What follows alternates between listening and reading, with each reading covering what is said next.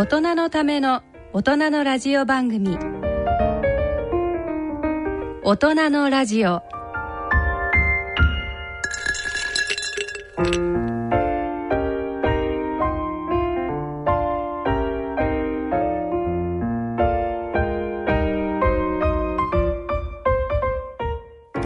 皆さんご機嫌いかがでしょうか？立川楽長です。ご機嫌いかがでしょうか？篠崎直子ですこの時間は笑いと健康をテーマにお送りしております。さてね気候のいい5月も半ばを過ぎましたけれども、連休すごかったですね。あの渋滞。あー渋滞ね。39キロだって、すごいね。大変ですね。だって長い方だとすごい今年ね長く取れたんじゃないですか結そう構ねもうね、あの取りによって10日ぐらいは生きて1週間はもう余取裕だれますよね。そうですよね。28ぐらいから5月6日ぐらいまで。そうそうね。でもね、はい。10日スポーンと何もしなくていいよみたいな休みあったら、篠崎さん何やりたい、私。10日何もしなくていいっていや10日休みがあったらもうね目覚ましかけないで寝たい。ひたすら寝る。い。いいねそれね。いいですよね。いいですよね。俺10日間冬眠したい。さらに上がいた。冬眠したい。もう起きてこない。もうひたすら寝て で10日だったら腹減ったって出出てきてむちゃくちゃ食ういいですね。といういい休日の過ごし方眠るの大好きですね二人ね。お金いらないしねとりあえずね。ですよね。ねうん眠るの最高です。ね。はい。今日はねそんな眠りについてのお話もねあいいろいろ。ね。はい。ね伺っていきたいと思います。はい、えーそれでは大人のための大人のラジオ進めてまいります大人のための大人のラジオ。この番組は野村証券ほか各社の提供でお送りします。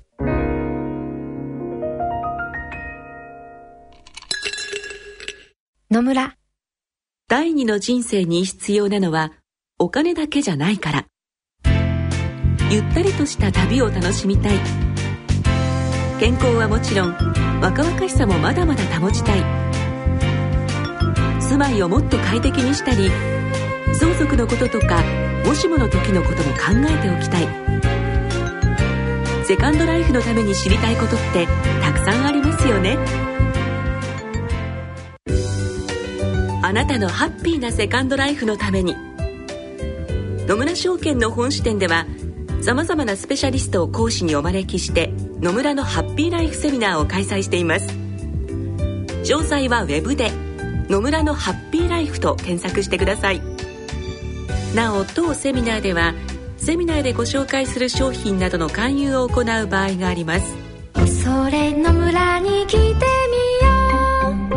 う。健康医学のコーナーです。今回はゲストをお招きしてお送りしてまいりますゲストは日本大学医学部精神医学系主任教授の内山誠先生です内山先生よろしくお願いいたしますよろしくお願いします。ますえーではね、早速内山先生のプロフィールをご紹介させていただきます。内山先生は日本大学医学部主任教授でいらっしゃいます。1954年、横浜でお生まれになりました。ご専門は睡眠学、精神神経学。先生は東北大学医学部をご卒業後、東京医科歯科大学精神神経科、国立精神神経医療研究センターなどを経て、2006年より日本大学医学部精神医学系主任教授に就任されます。現在、日本睡眠学会理事長、日本時間生物学会理事などを務められ、NHK 今日の健康でおなじみのほか、著書に眠りの新常識、名医が教える不眠症に打ち勝つ本、睡眠の話などがあります。睡眠のね、はいもうプロ中のプロでいらっしゃるわけですよ。専門のいやー、こうもうもうもう私もう一日中眠くて、一年中眠くってね、もうね、あのーなな悩みばかりですよ私はねえ睡眠のうん本当にもうあのね、はい眠くてしょうがないという悩確みでねかにもね、暖かくなってくるとと余計にね、そうそうそうちょっとでも眠たい、うん眠みな寝たいなと。だけど寝られないというね、はい。方もねたくさんいらっしゃる先生のところあれですか？もう眠くてしょうがないって言ってる人あんまり来ないでしょうねそういうあ人は。の実は僕たちあの睡眠センターっていうところでええ。睡眠の外来やってますけど、ええ。半分以上は眠くて困ってる人なんです。あそういう人いるんだ。そうなんですか？あ安心してどうすんだって話になるけどあと 眠れない人たち、でこういう人たち。であと眠ってる時にいろいろえっと寝ぼけてしまったりとかこういう方もいらっしゃいますしあの睡眠の悩みって本当にいろいろなんですよ。そうなんですね。いやーなんかね安心しました。そういう人が半分もいるんだ、はい。本当ですね、眠れないっていう方だけなのかなって思ってましたけど、でもなんかね、はい。あのあれですってよ。その40代50代60代40代ってさ、はい。なんかねあの年代によってね、はい。悩みが違うんだって。あ、眠りの。先生おっしゃるにはね、えーうん。どえ、どんな違いがあるんですかね。そうですね。え。あの、実は、あの、睡眠って人によって違うってよく言われますね。あの、長い人、短い人。あと、そうですね。熟睡できる人、なかなかできない人もいるというふうに言われますけれども、そういった個人差以上に僕たちがこの一生のうちの変化っていうことのがずっと大きいんですね。だから、あの例えばですね、子供の時はたくさん眠るのが、だんだん大人になっていって、平均的に15歳くらいになってくると、だいたい睡眠時間が8時間くらいになってくる。よくねであいつ子供のように眠るってそうですね。ねねだから、睡眠時間だんだんだんだん子供がね、大人になっていくに従って、短くなっていって、まあ、15歳くらいで8時間くらいになる。と。で、そこから10年経って25歳くらいになると平均で、賞味の睡眠時間はだいたい7時間くらい。まあ、10年で1時間くらい短くなるっていう。短くなるんですね。それで、こっからはい。今度は20年経つと、25歳から20年経つと45歳でやっぱり健康な人たちだけ集めて睡眠時間を調べると6.5時間くらい。徐々に徐々に縮まるそうですね。だからますね。20年 ,20 年でね30分くらい短くなると。でそこから今度ははい。65歳になってくるとまた20年経つとまた30分短くなってだいたい6時間くらいと。夜眠る時間っていうのはこういうふうに短くなっていくんです。はいはいただ、向井さんでいくと80ぐらいのそうですね。そこからもっと短くなっていくかっていうのはちょっとわかんないところなんですね。ほとんど寝ないみたいなね。120になるといくつとか60、これ健康な人だけなんです。病気のない人はという限定なんですね。あなるほどね。病気のない人は65、で、65歳になってくると、はい。昼間結構、あの、お仕事を辞めてる人もいるので、昼寝もきっとしてくるので、一日としての睡眠時間は、えー中年からあと年を取っていくに従って、そんなには一日としての睡眠時間は短くなっていかないんじゃないかと考えられてます。ね。ある程度もう落ち着いてくるそうですね、そういうことで。です。かね。若い時は若い時なりにやっぱりえー悩みがあるそうですね。あの、若い人たちはやっぱり体力があるし、いろいろ意欲もあるので、ついつい無理しがちで、はい睡眠不足になりがちなんですね。そうですね。夜は遅くまで起そうきてですねて。だから、若いまあわね年齢にもよるんでしょうけど若い時って大概寝られるそうなんですよ。で、若い時は結構この、体は睡眠を結構要求してるんですね、7時間くらいは。まあそうでもよね、それよりもうちょっと無理してるので、お休みになるとたくさん眠ると。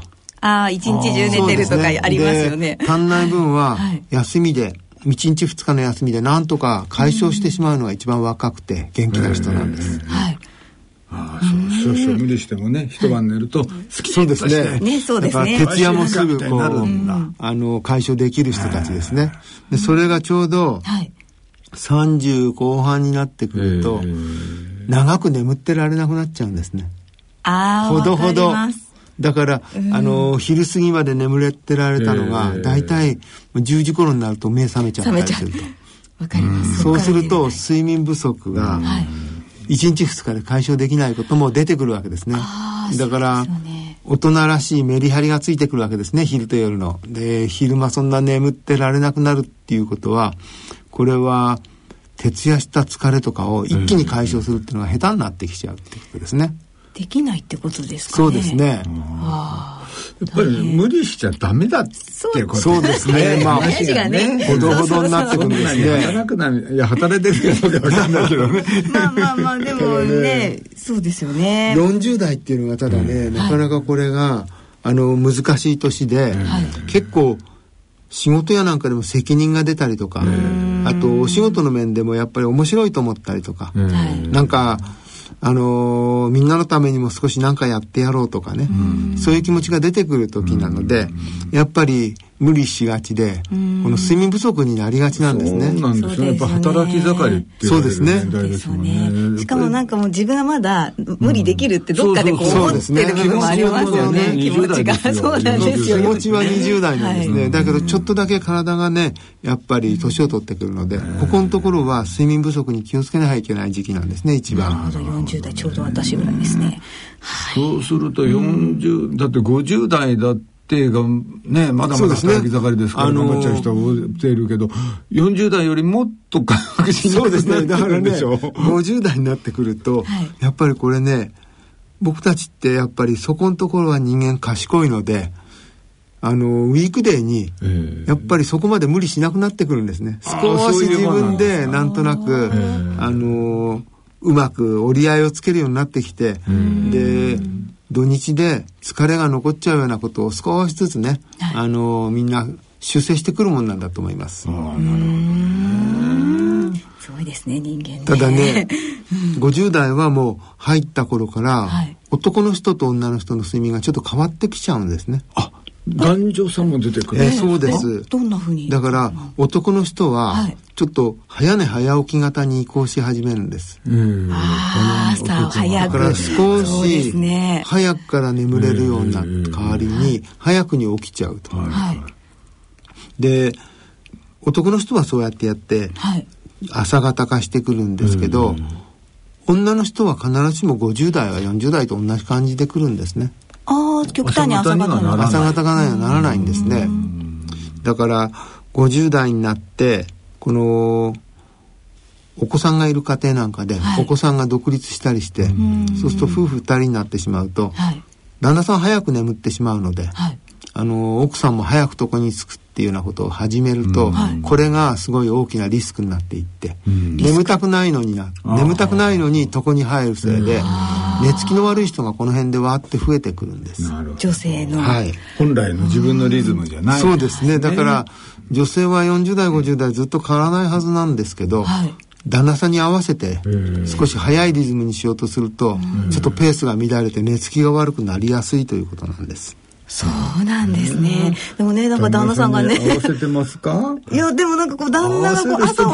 これじゃないような気もするけど、まあ、そうですけど、でもね、やっぱり相方がこう、朝早く活動し始めると、やっぱり女性ってそんなおちおち寝てられないなっていう、こう、そうするとなんか。なるほどね。うん、でも男の方が早く起きちゃうと、昔から言うじゃないですか。あの、亭主に寝顔を見せるは女の恥って。あ、そう、そんなこと言うんですか？こういう現象になる。なるのかね。そうですね。神様をきれい。神様横でガーゴーガーゴー寝てる。たく漫才うちの神さんどうなってんだ余計イライラして眠れなくなる。そうですね。で、だから50、60と、やっぱり男性朝方化してくるので、男女差開いていきますね、ちょっとね。女性も後々はやっぱり朝方化してくるあんまり朝方化する人ばっかじゃないんですね。あ、女性は。はい。で、これ、ちょうど昔から言われてたことなんですね。だから、朝早くから何かしてて、うん、あのうるさいって言われちゃうのは、はい、やっぱりこう、お父さんかおじいさんなんですね。あの、おばあさんとかお母さんが朝早くから何かやっててみんなにうるさいって言われるってあんまり聞きませんよね。確かにそうですね。はい。で、そんなことで、はい、ちょうどこれ2000年以降になって、えっ、ー、と、日本のこの全国調査のデータからも出てきたんですけど、ちょうどやはりヨーロッパでも同じようなこの調べた人がいて、はい、ヨーロッパでも50歳くらいから男女の朝方夜方がこう生活パターンが変わってくるんですね。へえ、それは大変ですね。どうもそうですね。やっぱね、やっぱ寝室をこう別にしたりとか、ね、なんかしないと。ねだから女性のお互いねそうですよね女性の方で50を超した方でね、はい、特にストレスもないのに寝つけなくなっちゃったっていう方がいらっしゃるんですけど、よくお話聞いてみるとやはり1年くらい前から早く寝るようになってしまってから睡眠が不安定になったって人多いんですね。だから自分のペースをあの誰かに合わせるためにねこう変えて眠たくないのに眠ろうとするっていうのが寝つきの悪さにはとてもこの効いちゃうんですね。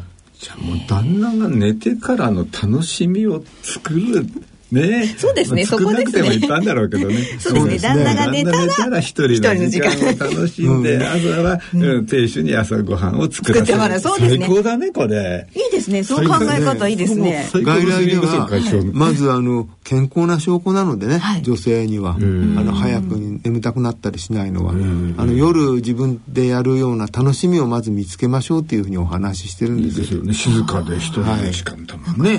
なんか、ワクワクしてきました。だからそんなことはね、非常に大切なのと、あと、僕もね、はい、あの、50代になった頃から日曜日に遅くまで寝てられなくなって、いつも通りに起きちゃうんですね。いつもの時間に目が覚める。時間に目が覚める。ですから、せっかくの日曜日なので、朝、一人で、あの、妻を起こすと怒られるので、あのー、朝、ファミレスなんかで朝ごはんを食べに行ったりすると、そうすると男の人来てる人がいますよね、何人か。だから女の人一人で来てる人はいらっしゃらない。やっぱり。ほとんど温出されてるようなもんだね。そうですね。多分ね、そうですよね。いられないんでしょうね。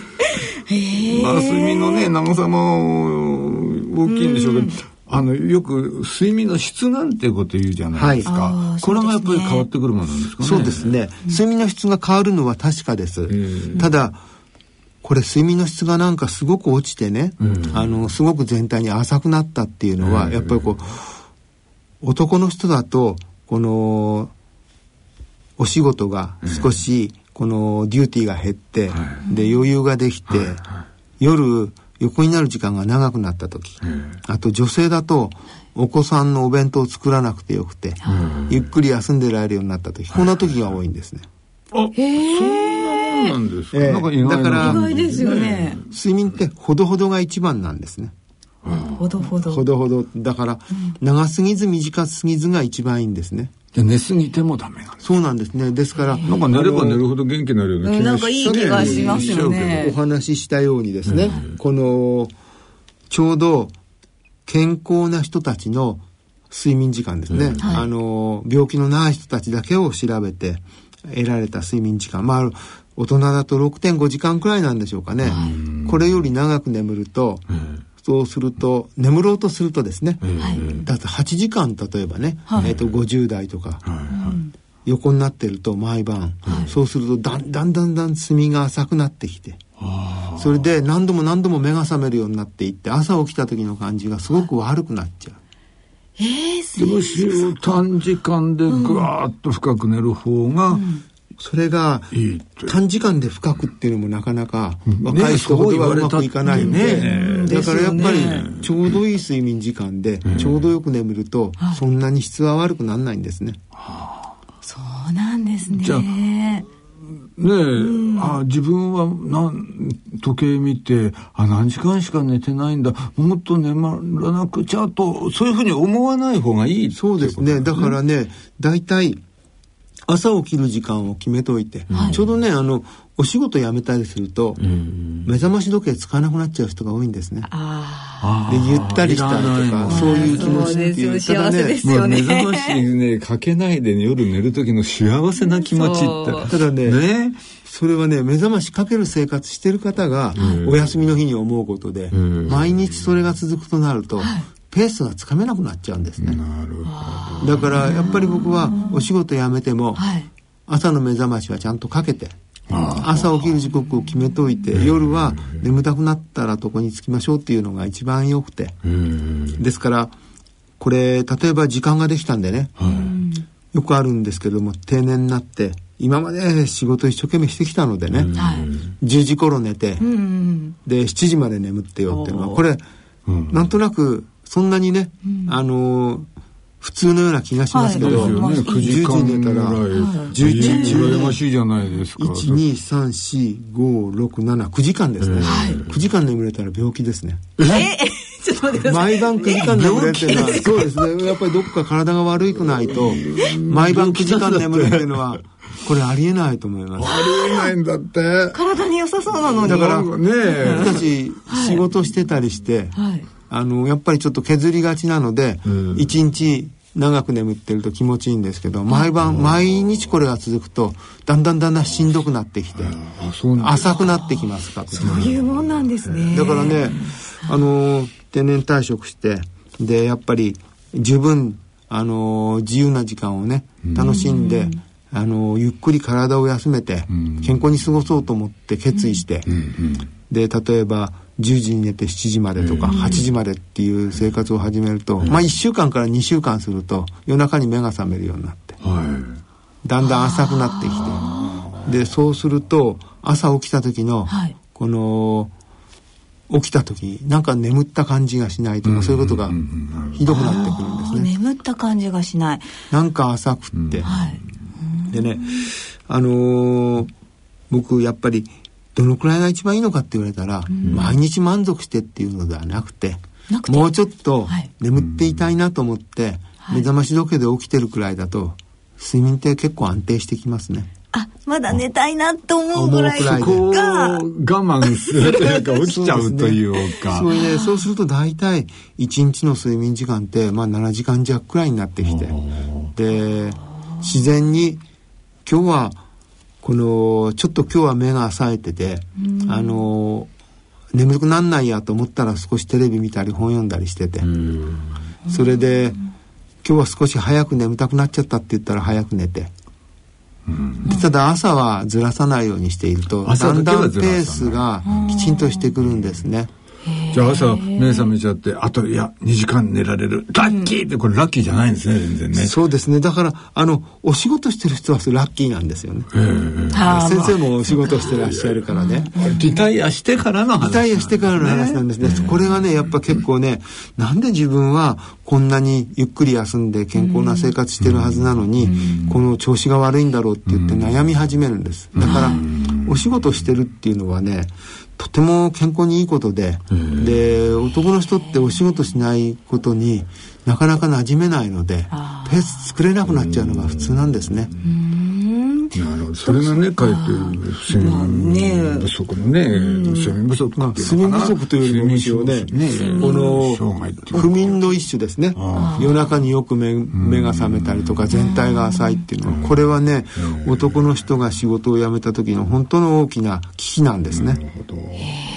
やっぱりねパッと眠れる。はい羨ましいじゃないですか。そうですね。眠れないって辛いですよね。なこれね、パッと寝られてパッと起きられるもう最高ですよね。なんかいい方法ってパッと眠れる方法は、眠くなるまで寝床に入らないことなんです。すあ寝床に入らない？寝床に入らない 布団の中にねそうなんです。過ごさで、僕たちは、はい。